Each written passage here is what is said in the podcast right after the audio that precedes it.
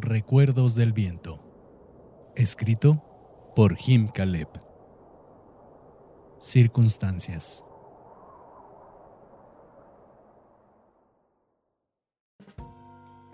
Este será un pequeño cuento, como un proyecto casi inexistente, que seguramente se perdería rápido en mi memoria si no intentara escribirlo. Será una historia sencilla, simple como el deseo de cualquier solitario cuando la masturbación acude a su mente. Tal vez hasta aburrida. Pero a estas alturas, ¿qué más da si ya no queda casi nada de mí? Era un hombre como el de todas mis historias. Quizá el reflejo eterno de mi propio hastío por avanzar hacia ninguna parte su cuerpo, pálido y enjuto, se paseaba por las calles, ofendiendo con su sola presencia la suave melodía de primavera que danzaba entre las faldas multicolores y las sonrisas resplandecientes de la gente que aseguró odiar, pero en el fondo siempre envidió. Un plato frío, y espeso. Lo esperaba en la fonda de siempre. Tenía la costumbre de ir tan tarde que los guisos habían ganado ya una especie de textura grasa y gelatinosa. El mismo saludo, la misma mesa con patas irregulares que se movía a cada cucharada. La misma sonrisa fingida que la mesera le regalaba mientras meneaba su mandil manchado al espantar las enormes y escandalosas moscas y la misma mugre acumulada en los ventiladores. Sandra llevaba por nombre su mesera de costumbre, por no decir la única que atendía el lugar. Era una chica como cualquier otra, pero con la que quizá no estaría mal intentarlo de nuevo. O al menos eso le gustaba pensar antes de pedir la sopa del día. Comía despacio mientras imaginaba cómo haría para abordarla. Después de tanto tiempo de respuestas monosilábicas y gestos con la mano, no sería complicado. Tenía tiempo e ingenio, o cuando menos eso la había dicho. ¿Y por qué no? Al final es mi personaje. E incluso a mí me han regalado un par de flores que aunque se marchitaban de mis manos, apenas sentían el aliento amargo de la realidad, dulcificaron mis sueños por un instante. En fin.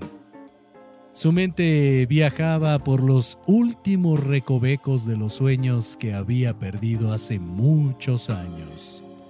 Y para cuando estaba por llegar el guisado, el hombre ya casi desvariaba imaginando una vida con ella.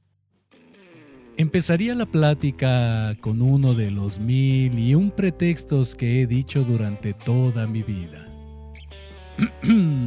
Entonaría la voz y trataría de poner una sonrisa boba para lucir menos amenazante. Algún mal chiste para comprobar su interés o su condescendencia y alguna frase demostrándole que ha ido a ese lugar durante tanto tiempo solo por el placer de verla. Hecho esto, le ofrecería esperar hasta el final de sus horribles 10 horas de trabajo para tomar un café. O quizá solo acompañarla camino a casa, donde quiera que éste fuera. A punto de terminar el postre, lo estaba planeando todo cuidadosamente. Desgraciadamente no lograba sentir ese frío en la espalda el nerviosismo del posible rechazo o la emoción de una empresa victoriosa. Nada lo impulsaba. Apenas sentía su corazón en el pecho palpitando con un... ¿Para qué? De plomo que se fundía con el deseo de salir a prender un cigarrillo. Siendo honestos, creo que soy yo quien desea huir de este personaje, con un poco de humo de tabaco, antes de que se enmarañe para siempre los enredos de mi propia alma. Pero sería injusto dejar a este hombre perdido sin terminar el postre por un capricho. Además, había algo que él no sabía. Sandra estaba muy interesada en su persona. Quizá hasta se podría decir que sentía algo, atraída por ese remedo humano que constantemente aparecía por el lugar sin decir nada. Y luego se largaba dejando una miseria de propina. Durante meses había deseado saber siquiera su nombre. Se equivocaba a propósito en los pedidos o tardaba en atenderlo para quizá hacer conversación. Pero nada. No importaba cuánto tardara o el plato que le sirviera. Él parecía perdido en otro mundo desde hacía tanto tiempo que se limitaba a comer lo que pusieran enfrente a él caliente, frío o insípido. Llegó incluso un día a voltear medio salero en la sopa, pero nada. Sin embargo, ese día sería diferente. De lo contrario, no tendría caso escribir de ello. Él, tan necio y ciego como yo, aferrado a su eterno ¿para qué? Simplemente dejaría pasar la oportunidad de conocerla como tantas otras había dejado en su vida. Pero no Sandra. Ella estaba harta de los maltratos de su suegra con la que se había tenido que quedar a vivir. Y no era que extrañara al golpeador de su marido, que afortunadamente había ido a probar suerte lejos de casa.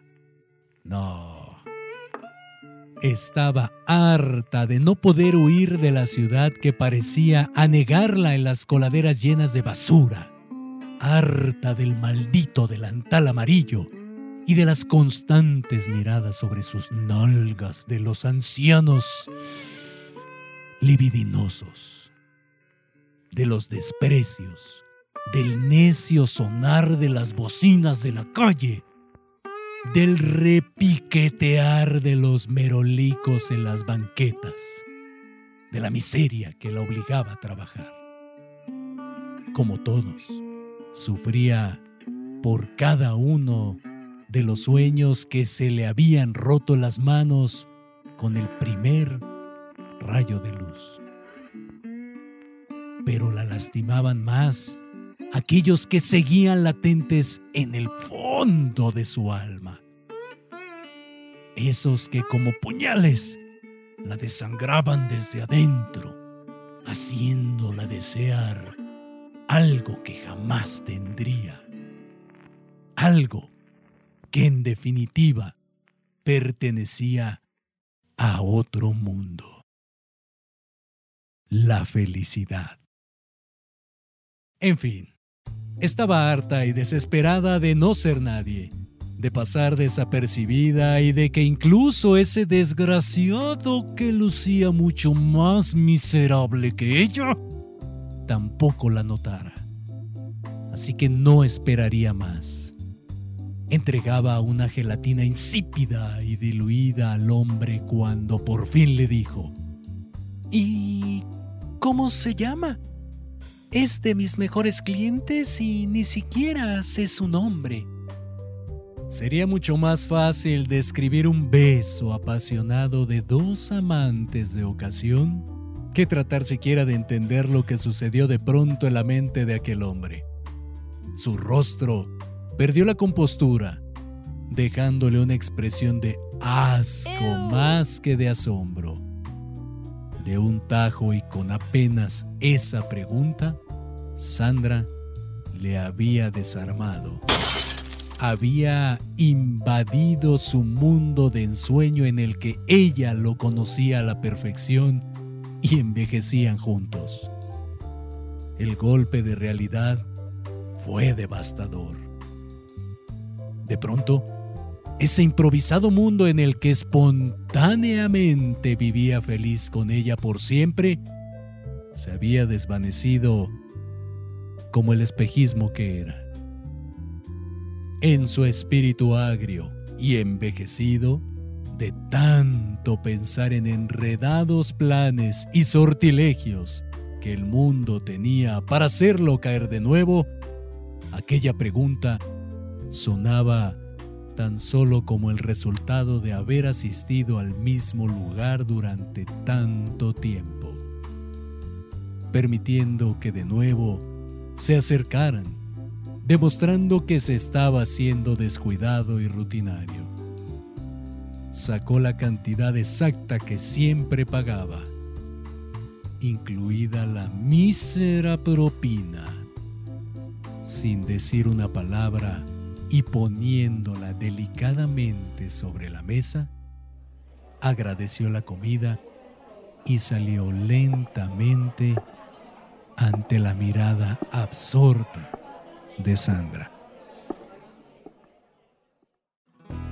No volvería al lugar en toda su vida y de hecho no frecuentaría ningún lugar por más de un mes, condenado a su propia soledad.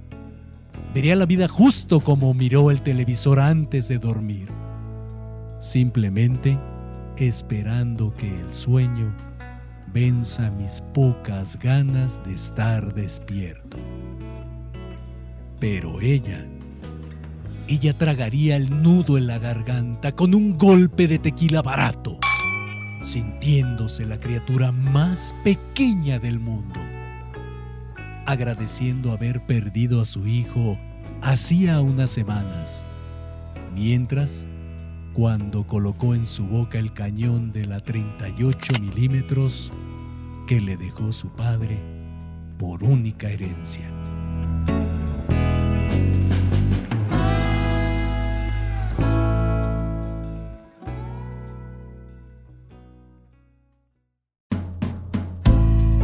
No te pierdas el próximo episodio de Recuerdos del Viento, escrito por Jim Caleb.